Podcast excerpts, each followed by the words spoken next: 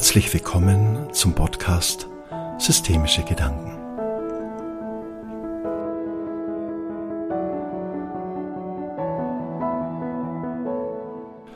Das Thema dieses Podcastes lautet Wer bin ich? Wer bin ich? Diese Frage stellen wir uns immer wieder, wenn wir dabei sind, uns in unserem Alltag zu verlieren. Wer bin ich eigentlich? Was möchte ich eigentlich? Und was tue ich denn gerade? Wir werden dazu erzogen, einem Idealbild zu entsprechen. In diesem Idealbild ist kein Platz für Fehler und für Schwächen. Wir streben danach, immer besser zu werden, uns immer mehr zu optimieren. Sehr schnell schlüpfen wir deshalb in eine Rolle, die anfängt, uns zu dominieren. Die Rolle des erfolgreichen Mitarbeiters oder Unternehmers, die des guten Partners, des guten Freundes, der guten Seele. Wir wollen der sein, der beliebt ist und in einer guten Energie unserem Mitmenschen begegnen. Und wir fangen an, dieser Rolle Kraft zu geben und danach zu streben, der Vorstellung unserer Mitmenschen von uns zu entsprechen. Wenn wir gemocht werden, fühlt sich dies für uns sehr gut an. Wir spüren die Liebe, die uns so entgegengebracht wird. Und wir fangen an, immer mehr derjenige sein zu wollen, der diese Liebe auch verdient hat.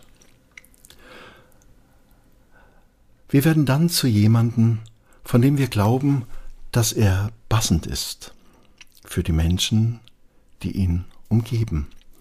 Wir sind dann immer mehr Everybody's Darling. Schlimmstenfalls fangen wir an, dies als unser Ziel zu sehen. Wenn wir glauben, dass wir es schaffen könnten, dass uns jeder mag, liegen wir ehrlich gesagt ganz schön daneben. Dies könnten wir nur schaffen, wenn wir uns gewaltig verbiegen würden. Was würde denn im Umkehrschluss passieren, wenn die Wertschätzung und die Anerkennung unserer Mitmenschen nicht mehr unser Tun bestimmen würde? Was würde passieren, wenn wir anfangen würden, der zu sein, der wir eben auch sind? Was würde passieren, wenn wir anfangen würden, uns zu trauen, allen unseren inneren Anteilen einen liebevollen Platz zu geben, auch denen, die uns nicht beliebt machen. Was gäbe es da alles zu entdecken? Stellen wir uns vor, in uns sind ganz viele verschiedene Persönlichkeitsanteile. Und stellen wir uns ebenso vor, dass wir so wie alle anderen Menschen sind. Wir sind nämlich alle die Mutigen und gleichzeitig die Ängstlichen, die Erfolgreichen und die Erfolglosen, die Braven und die Bösen, die Lauten und die Stillen. Wir sind immer auch alles in uns.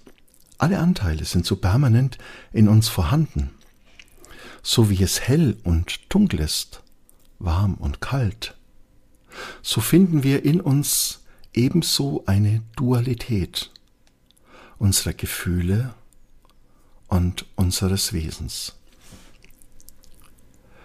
Diese Anteile werden aber von uns nicht gleich wichtig genommen. Einige innere Anteile hegen und pflegen wir, weil wir glauben, dass sie uns auf unserem Weg weiterhelfen. Andere innere Anteile sperren wir wie in einem inneren imaginären Keller, damit keiner sie wahrnimmt, damit keiner entdeckt, dass wir dies auch sind. Diese Anteile sind zum Beispiel Neid, Ungerechtigkeit, Macht, negativer Egoismus, Intoleranz und vieles mehr. Wir brauchen nicht zu glauben, dass diese Anteile nicht auch ein Teil von uns sind. Stellen wir uns also vor, wir würden unseren inneren Keller aufsperren und auch diese Anteile liebevoll zu uns nehmen. Und wir würden alle unsere inneren Anteile so miteinander bekannt machen, sie aneinander, einander vorstellen.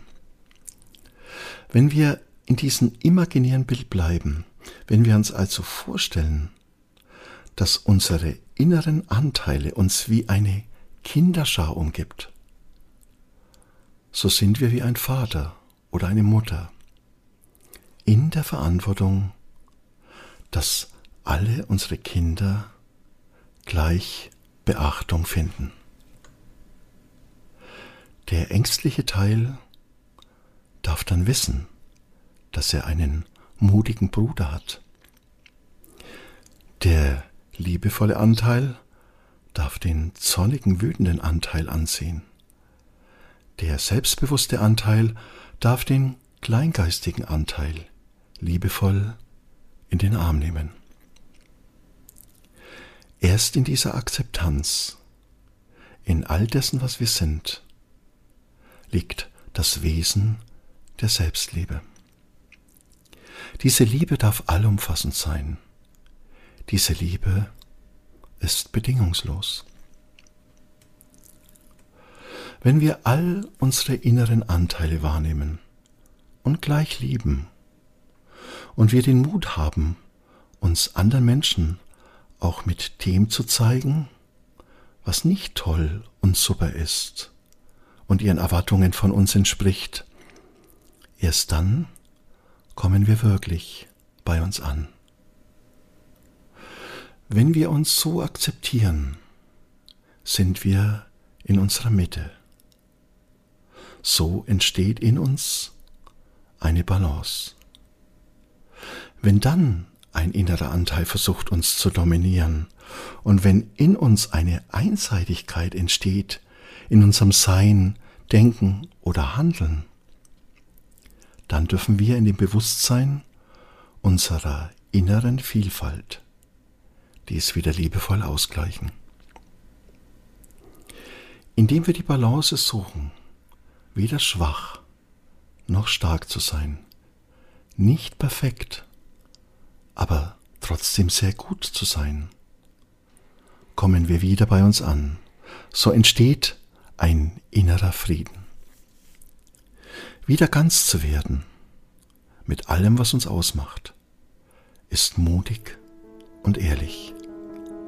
Perfektion ist kein Grund zur Liebe.